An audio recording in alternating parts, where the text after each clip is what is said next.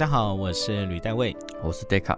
欢迎您来到关于马勒你想要说的事。那今天是我们这个节目的第三集哦。那当然，我们要来聊到的就是马勒的第三号交响曲。那在上次跟 Deka 聊到，就是关于这个有这么多录音的问题，光是这个马勒的第一号、第二号，你就可以如数家珍的讲出这么多版本来。我跟人也是非常非常的惊讶哦。今天我们要讨论的第三号交响曲，这个篇幅乐章就要聊个一百分钟。对呀，我我现在想说，哦，你可以感受到说，他好像在他的这个早期哦，他创作交响曲。有一个非常强烈的企图心，就是要做的很大或者做的很满，好像才能够彰显他和他所想要表达出来的一些东西。你怎么看待这样子的一个行为？就是好像他就是想要把他想写的都写进去，而且他不是原本还要一个第七乐章。对他这样子的一个创作，如果说真的他的思维没有改变的话，基本上我觉得他很快他就会油尽灯枯。哎，嗯，对。但是我相信他自己是意识到了，也许他在写第三号交响曲的时候他就意识到了，嗯，只是因为。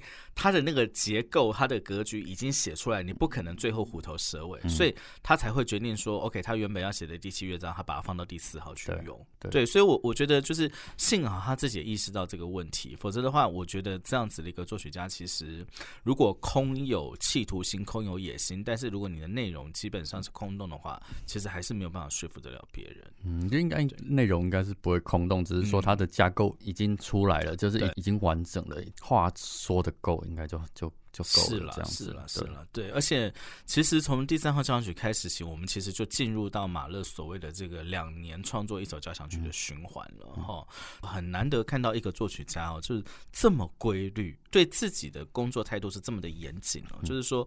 你知道，比如说他担任歌剧院总监已经够忙够累了，而且已经是够耗竭了，这样好不容易迎来了一个暑假可以休息。如果我们一般人，我我们一定游山玩水去了，我们一定就带着家人孩子去。放松去度假去了，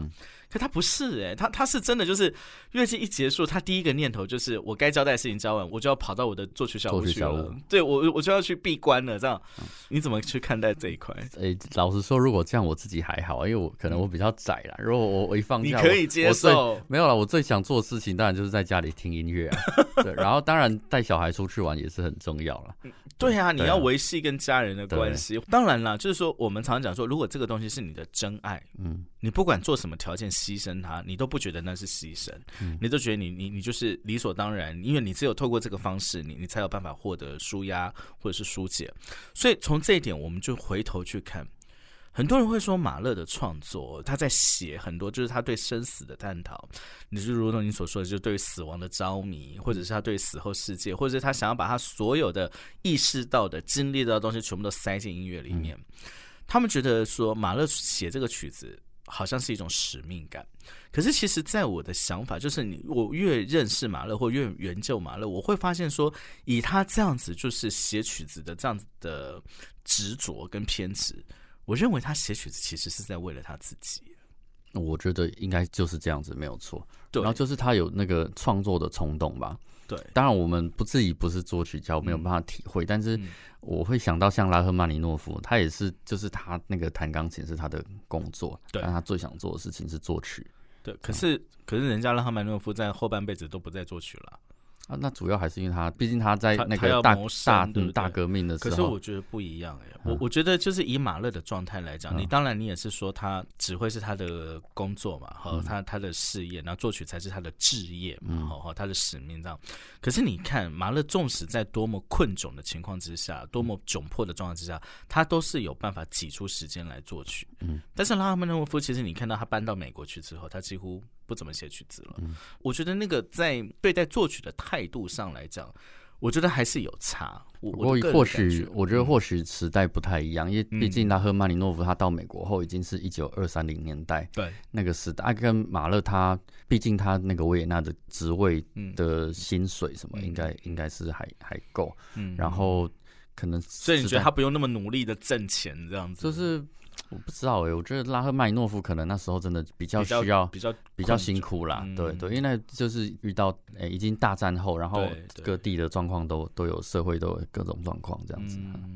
然后再来，我也会觉得说，马勒其实就是他作曲为了他自己有一个很大部分原因是他想要疗愈他自己。嗯哦，我觉得他的作曲其实他在疗愈他自己，包含他在音乐当中写了这么多的送葬进行曲，对，写了这么多的远方音乐，然后写了这么多他对于他童年时候的回忆，不论是军营的号角声，不论是兰德勒舞曲，就是这些因素，其实种种加起来，你都会觉得说，他似乎是透过作曲在弥补他在童年，或者是说他在他生命当中的一些缺憾哦，然后他透过音乐去做一些抒发哦，比如说像我们大家最熟悉的，就是他为什么喜欢写军乐。然后为什么喜欢把两个不同的曲调把它混在一起？对，拼凑就是拼贴混搭在一起，就是因为他觉得他的人生，他小时候他所意识到的那个家庭生活是荒谬的嘛，就是爸爸妈妈在底下在里面家暴，在拳打脚踢，就他到外面去的时候是一片祥和。好，类似这个我们是听过的。那另外类似像是就是送葬进行曲，也有人会认为说，就是因为。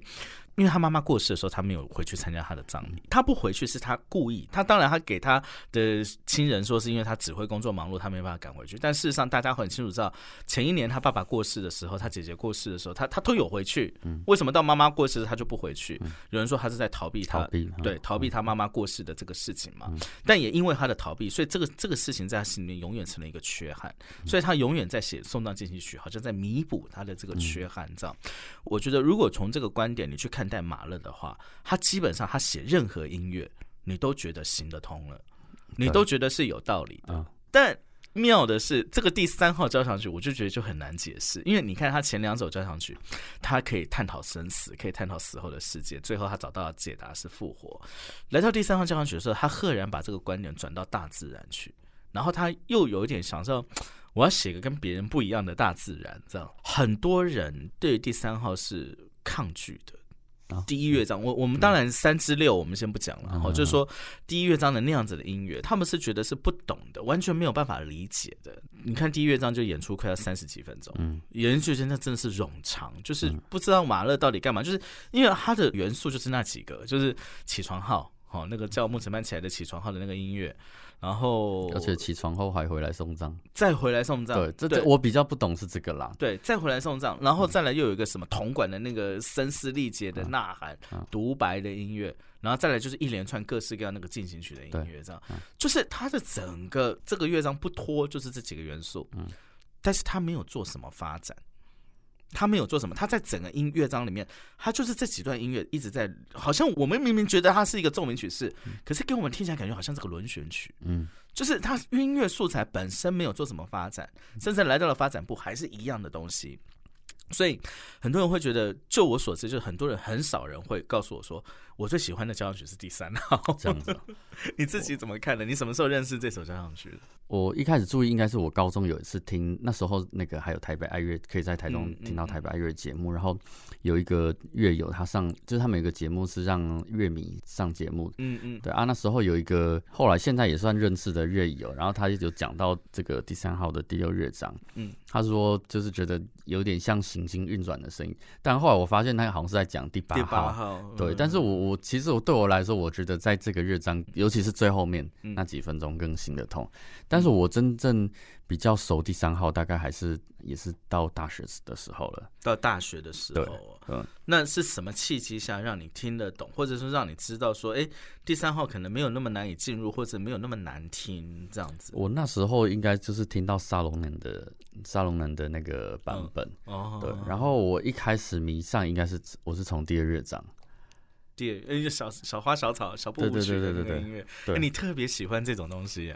哎我也不我也不晓得，但是可能可能就是那个时候的情境吧，然后一些个人，那你就去听舒伯特就 好了。然后我其实没有到那么喜欢舒伯特，哎。真的，对我，我是不是我还好？因为我第二章我听的时候都可以觉得自己好像有一点像我自己，就是只蜜蜂，然后在那个花丛间在那边飞来飞去，然后感受到有凉风徐来啊，然后还可以闻到空气中的泥土味那种感觉，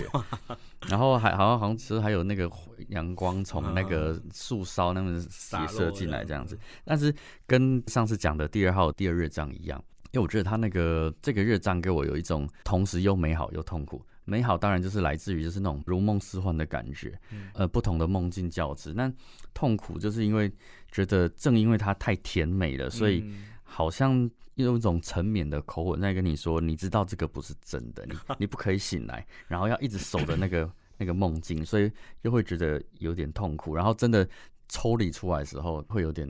难以适应那种感觉。我觉得 Deka 很妙，就是说你都会很很能够在音乐当中去找到你自己的感受。好，就是说这是一个对共鸣，就是可以找到你的共鸣。嗯，因为像我在看待第二乐章的时候，当然马勒自己曾经说过，他说这个乐章就是一个我自己曾经写过最无忧无虑的音乐。嗯，他就这么想过。而且你知道，第二乐章就是摆明他的风格就是个小步舞曲。嗯，这这是一个很妙的事情，就是马勒一辈子写舞曲的话，他最多就是兰德勒舞曲写最多。那他为什么在这个乐章放小步舞曲？当然他有他的想法，就是他认为这个小花小草嘛，就是这样，就是。点点滴滴，然后这样非常点缀的这样子的东西。可是，我觉得在这个乐章里面最值得注意，也是最令我印象深刻的是，他在安排段落的衔接的时候，那一个手法真的是太杰出了。衔接是，我不知道你有没有注意到哈，他的那个主段音乐就是小花小草的音乐，对不对？中段就是一个急板。极板，然后哒哒哒哒哒哒哒哒滴哒滴哒哒，然后那个那个极板的音乐，然后那个极板的音乐呢，基本上就是马勒他自己觉得，就是它是一个风强宇宙，就是突然来了一个字咒语，然后把那些小花小草全部打得落花流水的这样这样的感觉。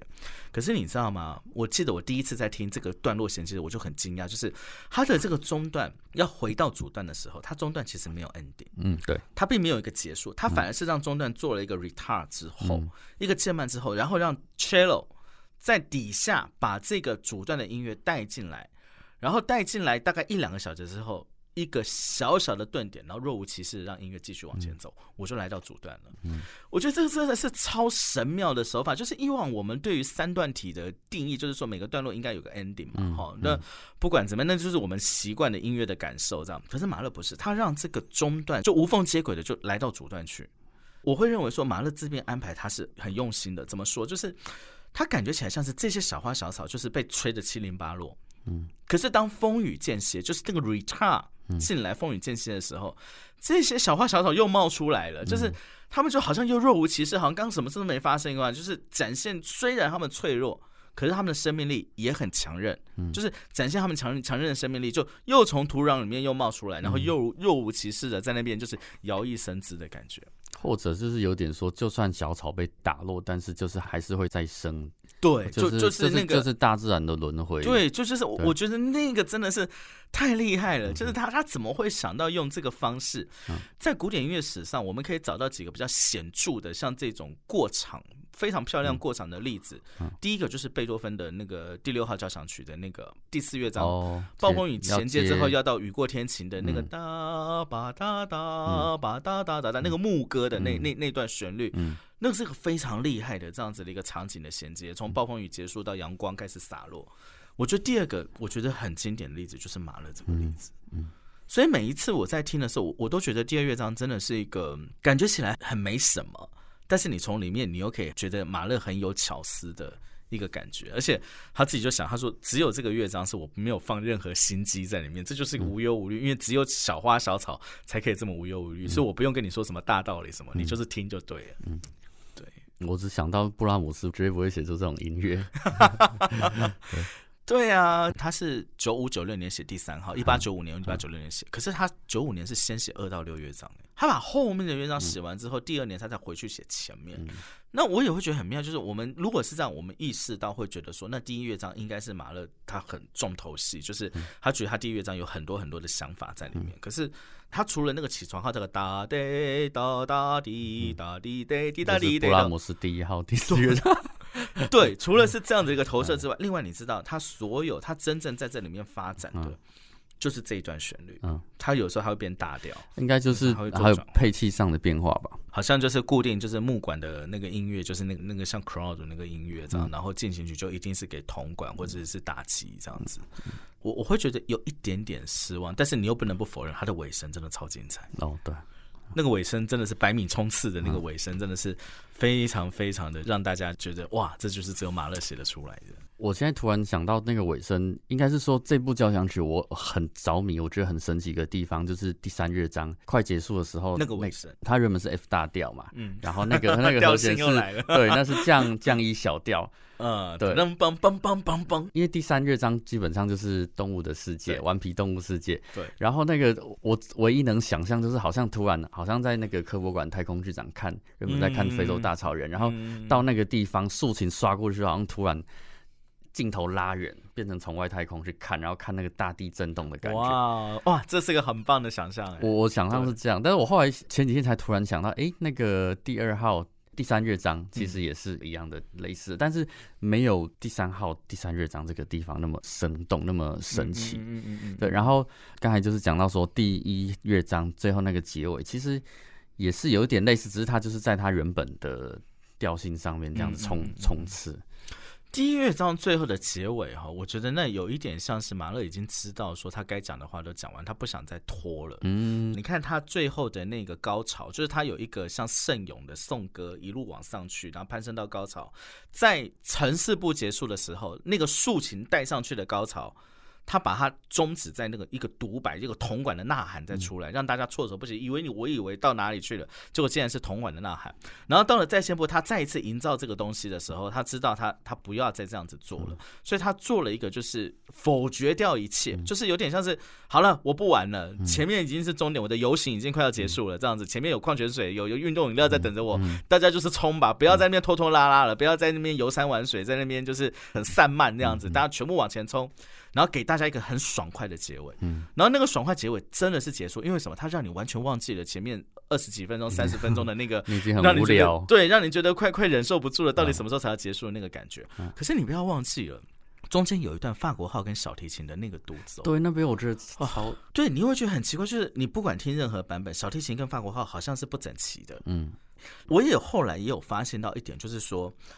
在乐团的演奏里面，其实那个段落小提琴跟法国号真的很难很难，因为他们坐太远了。对，而且法国号在吹的时候，他不见得听得到小提琴。嗯嗯嗯，小提琴在演奏在台上的时候，通通常你中间隔了那么多人，将近隔了一百人的一个在最靠近指挥的位置，一个在离指挥最远的位置，所以他们两个其实，在演奏在技术上的问题，本身技术问题要克服之外，他们如何在这么远的情况之下，还保持着像是在演奏室内乐这样子的一个紧密？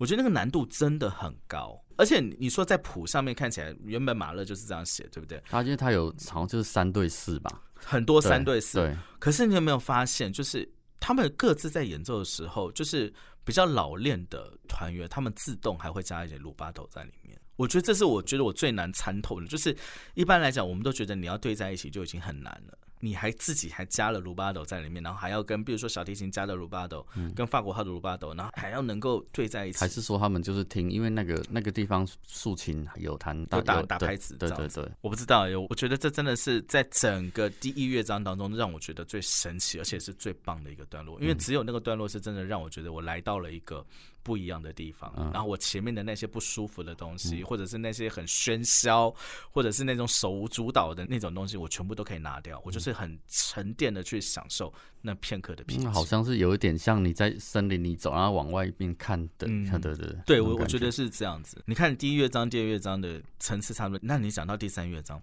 你知道第三乐章最后的那个结束哦。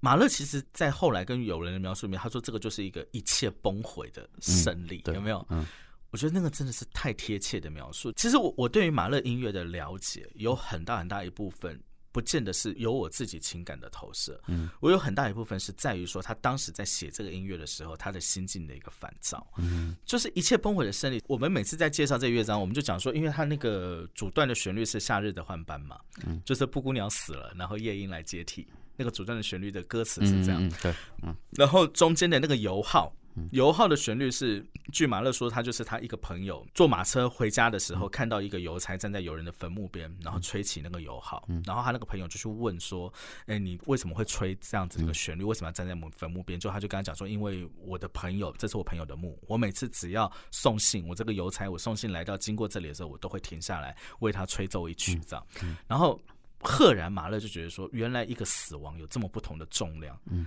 布谷鸟死亡没有人在乎，大家只在乎谁来让他们打发这个夏日时光。可是你看，人类的死亡就有人会去缅怀，会去纪念，有人会难过这样子。他表面上看起来诙谐曲是这样，可是你看，你有没有发现他的那个夏日换班的音乐是越来越扭曲，越来越恐怖？对啊，我比较想到的是，因为它是动物嘛，那油耗。象征的就是人，但是我我比较不知道你刚才说的那个那个背景，嗯嗯嗯，对，这个背景其实是我们在认识这个乐章的第一层，第一层意义，就是说我们说马勒的这个曲子有很多意义，这首第三号的诙谐曲恰好就是一个有多层意义的诙谐曲，这样，你看它的第一层意义是说死亡的重量，嗯，人的死亡跟动物的死亡不一样，第二层意义就是你刚刚提到的，你摸到的那一点，就是也是我我有时候我会跟大家分享的，就是。油耗的出现其实象征的是人类文明的入侵。嗯，然后为什么它后面的那个动物的音乐到后面会越来越扭曲、越来越不安？是因为他们感受到那个入侵越来越迫近。嗯，然后到最后的那个有一个，有没有在最后尾声前有个很强的强音？有一个。哐的一声的那个强音，那个马勒就说那个是大自然了无生机的阴影嘛，就沉重的阴影，那个就是代表说一切都没了，然后动物已经开始几乎是歇斯底里的四散逃逸的那个感觉，我觉得那真的超传神。但是最后呢，最后他那那一声之后回来，他马上然后梆梆梆梆梆，然后梆梆梆梆梆梆，那就是就是人类进来了，但是什么东西都不见了。嗯。森林也没了，那一切崩毁嘛，就是什么东西也没。你看到我们好像是赢了，这个号角也呛起来，就是我们最后结束的是一个胜利的结束，但是是一个什么都没有的结束，你也什么都失去了。这是那个音乐那个结尾的手法，也许跟第一乐章的结尾很像，就是一个向前冲刺的音乐。可是我觉得那个感情是完全相反的。第一乐章的感情是让你觉得是解决是舒服的、愉悦的；第三乐章是让你觉得啊。怎么会这样？我我我想的比较没有那么深呢。我我一样是想象的。我想象就是我刚才说讲夸张点，也许陨石入侵这样子啊。对对，但是我觉得你讲的那个也很妙。过了过了之后，但是。因为大自然生机盎然，所以其他没有受影响动物，它们又继续跑出来的。我我想象中是可能很多鹿。可是你不觉得那个音乐是紧张的吗？我觉得就是他们就继续在非洲大草原上这样奔跑耶，继续奔跑。我对我想，可是你刚刚提到那个突然把镜头拉远，看到是从一个更宏观看到整个镜头，我觉得那个很有画面。像我的那个哐的那一声巨响，我的画面想要是那个参天巨木倒下来。哦，我的感受是这样，就是就是人类文明入侵嘛，就好像那个推土机把这个亚马逊雨林整个扫过去，然后一个参天巨木倒下来的那个感觉。觉得听马勒音乐如果都有这个想象，我觉得马勒音乐其实并其实但真的就是大家每个人有自己的想象啊，有趣的就是这样。我对第三号的后来越来越着迷，也是发现这些好玩的地方。嗯嗯，对对对，有不同。可是你遇到第四乐章怎么办呢？对，第四乐章我要讲一个很特殊的经历，就是我大学的时候，大概就是有差不多，就是开始第三号，大概也听得比较熟，但是还不敢说非常喜欢。嗯，我一直记得应该是吕少佳他带 NSO 那个月季第一个月季的最后一场，嗯，二零一一年六月十九号，他们最后一场就是演。你为什么连日期都不是因为这个？因为这这一天发生很多事情。哦，好，对，因为二零一一年六月二十九号刚好是。张耀的结婚好像是他对哦，真的对对对对 OK 啊，然后因为他又是最喜欢第三号的啊，嗯嗯对啊，反正就是他那一场就是演马勒第三，然后我那时候在当兵，嗯，我在医务所，然后我就是趁有空的时候，我就我那时候把那个马勒第三的小总谱带进去，嗯嗯然后就是每一行我都去想象那个声音，嗯，在那个音乐会前大概就是两三个礼拜，我一直在做功课嘛，但是那两三个礼拜中间，我也一直。在发高烧，那时候很热，是又还一直拉肚子，哇，就很奇怪。所以我后来听这首都会有一种很奇怪的感觉。嗯，我还记得就是那一天虽然很不舒服，但是我还是坚持要去台北听音乐会，而且音乐会结束后我六点就要收假了。嗯嗯，对，所以我还记得那天我大概早上十一点，就是我先通常我们是全家一起吃饭，但是因为我要听音乐会，所以我自己一个人去吃。然后我爸载我去高铁，大概搭十二点多的高铁，然后赶听两点半的音乐会。下午。然后对，然后然后四点多的车回台中，然后再回军中收假。因为很不舒服，所以那一整场其实我的精神状态有点有点恍惚。是。好不容易回到军中回营的时候，就发现哎，怎么有救护车？然后后来才发现出事了。怎么了？有人被炮车压死了。哦哦哦，对对对啊，那时候好像说，后来听说就是那个是救护车送那个回家，然后回来之后，那天回来之后，我一开始因为医官他们都在忙，忙着处理那个事情，所以我就是军中收假都要去验尿啊什么的，我就一个人处理那些，然后一边拖着很不舒服的身体。但是越晚，我本来想说我终于可以休息了，但是我又。继续烧烧到四十度，因为照理说，虽然我是士官，但是要有人陪我去国军医院看病。但是因为营上太忙了，所以我就一个人穿很厚外套，然后发着抖，骑车去那个国军医院急诊。然后经历了这一切之后，我突然对第四乐章就有感觉了，因为以前真的就是不懂这个乐章，因为觉得他不知道他在唱什么，而且看谱的时候会发现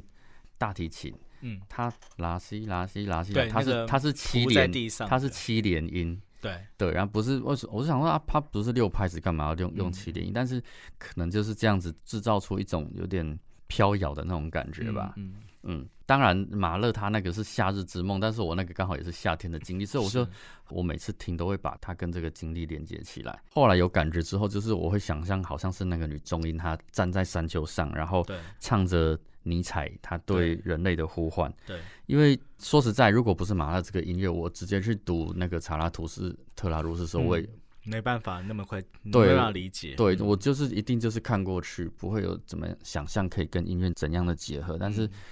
后来刚好遇到这个事情。就发现，哎呀，这个乐章变成了最能抚慰我的音乐之一，这样子。我对这个乐章其实有一个转折性的一个想法。我在接触马三的时候，我听这个乐章，我一开始我就很喜欢。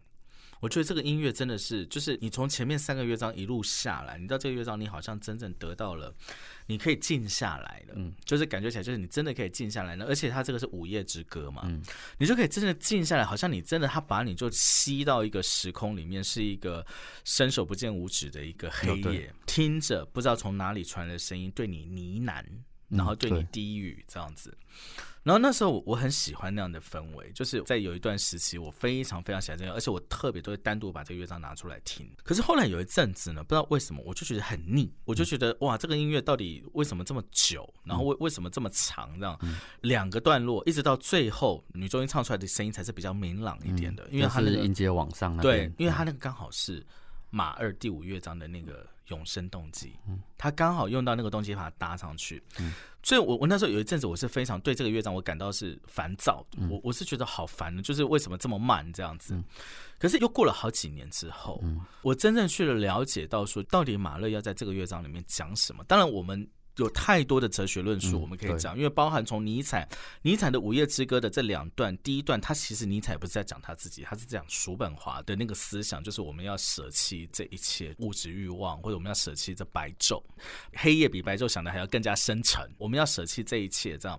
到第二段，尼采才是讲他自己的话。嗯，但是我真正参透，我真的了解到，其实马勒也不见得真的他就是福音尼采的学说。嗯。尼采要的是你活在当下。嗯，我们不要像叔本华，叔本华是要的是我们看透这些，舍弃这一切的时候，我们就寄望我们在未来，我们的来世，我们的下一生，我们可以不要再去受这些欲望之苦。这样，我们现在就舍弃这一切，我们看清楚这一切了。尼采是我们现在舍弃这一切不够，我要在现在舍弃这一切的当下，我还要能够获得快乐。嗯，我才是超人，我才是人上人。那乍听看下，就是马勒好像就是把这个歌词原封不动的就把它放在他的曲子里面了，好像他就是他赞同尼采的讲法。可是我后来是在《永生动机》里面，我赫然发现，你知道吗？那个女高音在唱的那一句歌词“所有的快乐追求永恒”的时候，那是最后一两句歌词，马勒才把女高音的声音跟法国号的那个《永生动机》贴在一起唱出来。那个是在整个段落当中唯一一个。会让你觉得发亮温暖的声音，好像有点开开开光了。对对对，对发亮温暖的声音，我才赫然觉得说，其实马勒想讲的话，在他的音乐里，嗯，他认为尼采的活在当下，然后超脱成超人是不够的，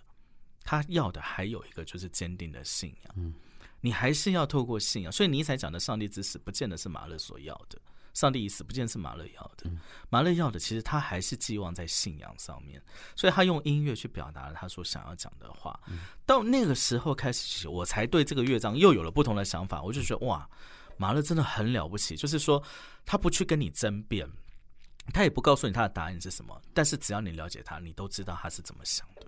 马三从第四，马勒自己讲，就从第七乐章开始起，就是全部连续演奏嘛。嗯，对，他就是一个延续下来的这样整个的音乐的一个让你没有休息的一个旅程，这样子。这首还有一个很着迷的地方，我是觉得就在于它的配器啦，因为哦，那个真的太特别了。对，而且。你去看总谱会发现，它常常木管大概就是占都在三分之二啊。弦乐其实还好，它的木管跟铜管呢，它真的是在做一个配器的实验。我觉得那个制造出来的音响效果也是让我们觉得。对，其实这个我一直有一个问题，因为我在看那个马勒总谱，他常常比如说八支法国号，嗯，然后他会写，比如说有的时候是八支法国号分三个声部，对，然后有时候是一二四，有是三五六，对，应该是指那个顺序吧，第几第几第几，对，他他他是。配好的，如果真的是这样的话，那就是因为他自己作为指挥，他他他太懂那个声响效果，所以他让同一个声部不是坐在是一起的三个人这样，他交错这样。对，他一开始早年的时候，他对声响效果非常的要求嘛，比如说他要第一号交响曲那个最后要法国号站起来吹嘛，对，然后号角时不时就要往上扬嘛，哈。可是你知道他到后来，我觉得他放弃了耶。他到后来的时候，比如说像第八号的时候，他知道那第八号演出难度太高了，嗯，就他就说，未来所有的指挥家要演出我的作品的时候，完全可以依照他们自己的喜好，对，跟当地场地的就因地制宜，对，去调配他想要的座位跟位置，他不再去坚持说你一定要怎么做或一定要干嘛干嘛干嘛。对，而且我记得他还说。只会有权利这么做，而且必须这么做。必须这么做。对他认为那个是演出他的作品的指挥的义务。对对对，他就是说，你知道指挥你是够负责任的，你应该知道怎么样让我的作品音响效果是可以发挥的更好，而不是僵化在我的总谱指示上。对，所以我觉得其实马勒也释放出了他一定的弹性，这样子。所以我觉得基本上他是还是很重视他自己作品被演出的完整度。嗯，对。那第五乐章呢？小朋友。小朋友就是可爱的小朋友，可是你知道第五乐章那个小朋友的音乐其实跟帕西法尔很像啊，这我完全不知道哎。你看那个叮咚叮哦，你说那个跟帕西法尔的低低减的钟声有没有？他那个声部的那个铺陈，然后还有他在第五乐章的那个圣彼得出来唱歌之后，有一段过场音乐，那个音乐是阴森的。我觉得马勒是有一些意识在里面，可是我我现在还没有办法理解，因为那个乐章太短了，而且那个乐章摆明就是一个乍看之下看起来像是个圣诞音乐，那像是一个就是他在讲一个故事，就是这个圣彼得要向就天主忏悔赎罪这样的一个故事，然后他告诉他说，你只要你有你有爱，你你就就可以那个，我觉得他就是一个过渡的一个接引到第六乐章的一个过程。我觉得是哎，然后到第六乐章真的。我没办法，第六第六章好像没什么好说了，就是啊，听吧，对啊，对啊，我觉得那个就是一切就是尽在不言中，对，非常非常了不起的音乐。你在听到三之六的时候，我觉得那个跟二之五的感受又是截然不同。二之五感觉起来像是马勒必须要透过人声、透过歌词去传达他的信念。可是到三之六的时候，马勒似乎是更上层楼，他更加偏向绝对音乐的展现，而且他不需要歌词。我觉得这个就是也是我觉得第四号进步的地方。虽然第四号好像是缩小编制，结构比较小，对，但是这个就是他好像有点要说进步嘛，好像就是更脱胎换骨嘛，或者是更上层楼这样，对不对？对。这个等到第四号我们可以好好聊聊，然后我们要请 Dayka 帮我们介绍你的推荐版本。那我第一个推荐的就还是沙龙人的，他那是指挥洛杉矶爱乐的版本。嗯，我自己回去翻了一下我以前的网志写的，我觉得我听了这个版本之后，有更感觉可以接近这首庞然巨物了。他把色彩的层次做的非常的就是很分明，然后那因为我觉得马勒真的需要好的录音啦，嗯，但尤其是。像这种编制越庞大的，但我也因为就是就是听这个版本，发现说这个交响曲，应该说我之前把他的这首交响曲可能想的太复杂，所以才会一直听不懂。嗯，对，我想问，就是说刚刚你提到说想的太复杂，所以才会听不懂。所以后来你是怎么想？应该是说我一一直会把它想成跟就是一定要跟死亡连接这样子。哦，对，因为因为这首就是我第一跟第四都还是之后我才比较熟的。对。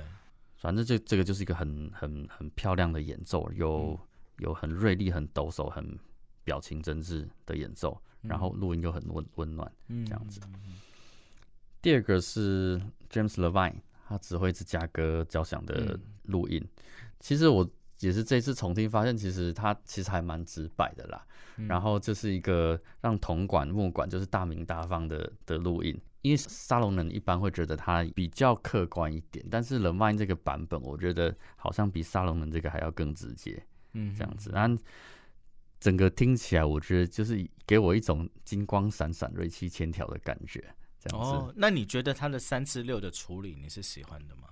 就是感动啊。我们这样讲好了，对于三至六的处理，你会喜好是？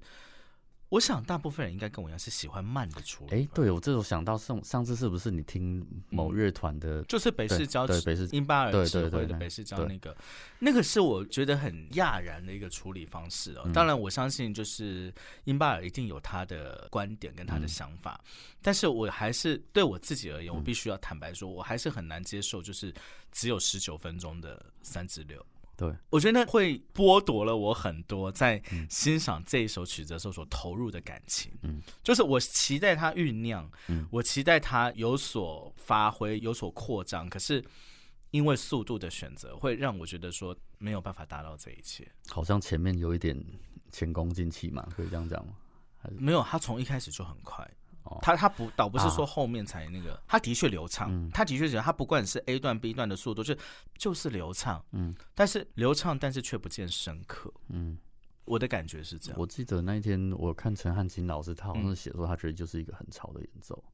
嗯嗯，对对。不过我想到我印巴尔第一次来的时候，好像好像是二零一五左右，那时候就是演这首那一场我就有去听，啊，后来这场我没有去听，但是那一场其实我印象。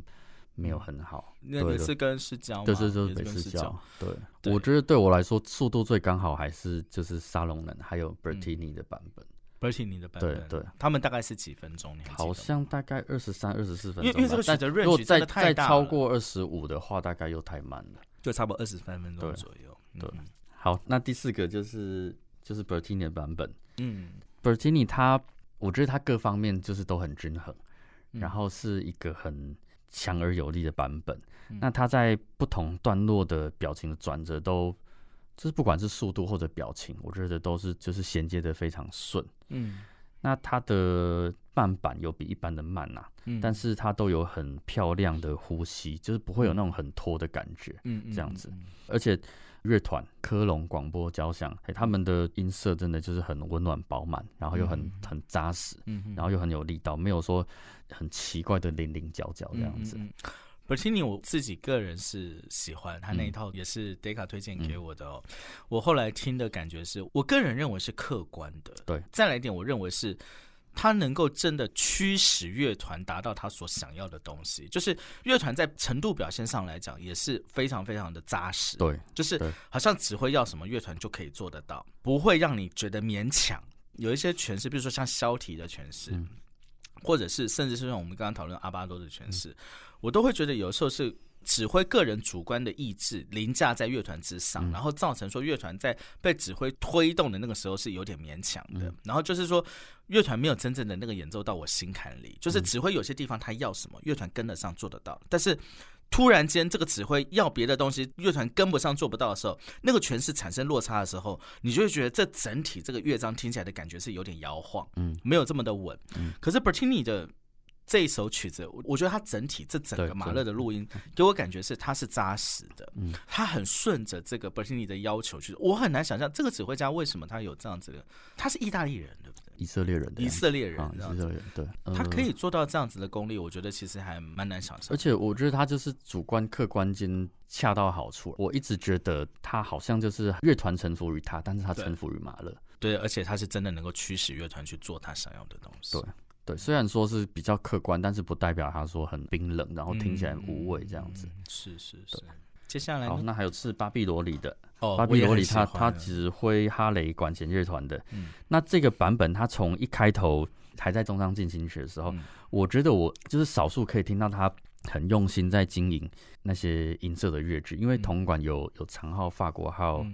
低音号，但它好像就是似乎可以根据这样不同的排列组合，就是有吹出有那么一点点不一样的感觉。对我来说，有点像是准备从蛰伏起出来要活动的动物，而不是说就是很很闷的那种葬礼进行曲这样子。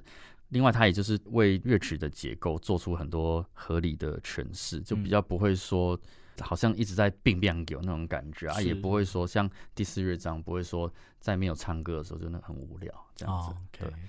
那最后一个是 Beachcoff 它的版本，它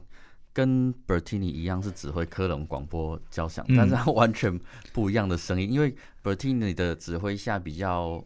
就是温暖扎实，然后 Beachcoff 对我来说，我一直觉得他的音乐，不管是指挥马勒还是还是柴可夫斯基还是其他作曲家，都是有一种外冷内热的那种感觉，就是他的动态它可以拉到非常大，但是总觉得好像。跟那种比如说拉土啊，还是还是邓雪，他的那种火热又不太一样。他有种铁汉柔情的感觉，有有一点。对，就是我我有一次我在慕尼黑听他指挥那个舒伯特第九号。也是一样，就是你看起来他外面可能很霸气这样子，可是很妙，就是他听到他里面的那个慢板乐章，他对于乐团那个声线的处理细腻，那真的是很细腻的声音这样子，我我就觉得说啊，这个指挥真的是很特别的。对啊，因为他当初据说卡拉扬也有意，他也可以是当接班人之一。对，像他一开始那个第一乐章的送章进去，他开头的断句，我就觉得跟一般。有点比较不一样，听起来比较锐利，音色上比较没有那么美，甚至会可以说那声音听起来有点脆脆的。哦，对，有一段是长号，有一个独奏的长号，它好像它是独奏。嗯，那一段我就觉得听起来它好像没有融于那个背景，有一种孤高的那种感觉，但是就是会吸引我一直听下去。整体六个乐章来说，它速度稍微偏慢，老实说不是很。感人型的那种演奏，但是我觉得就是刚才说的那种外冷内热的特质，在这一曲发挥起来，